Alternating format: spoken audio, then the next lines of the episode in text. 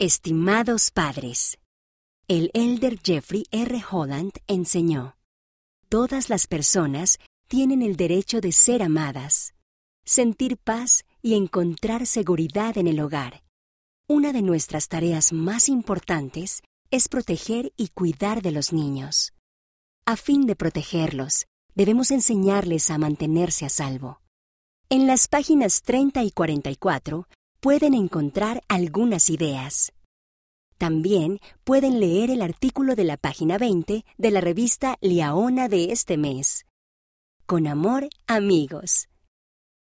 Consejo de lectura. Al leer con sus hijos, fíjense en palabras que tal vez no conozcan. Deténganse y hablen de esas palabras para asegurarse de que las entiendan.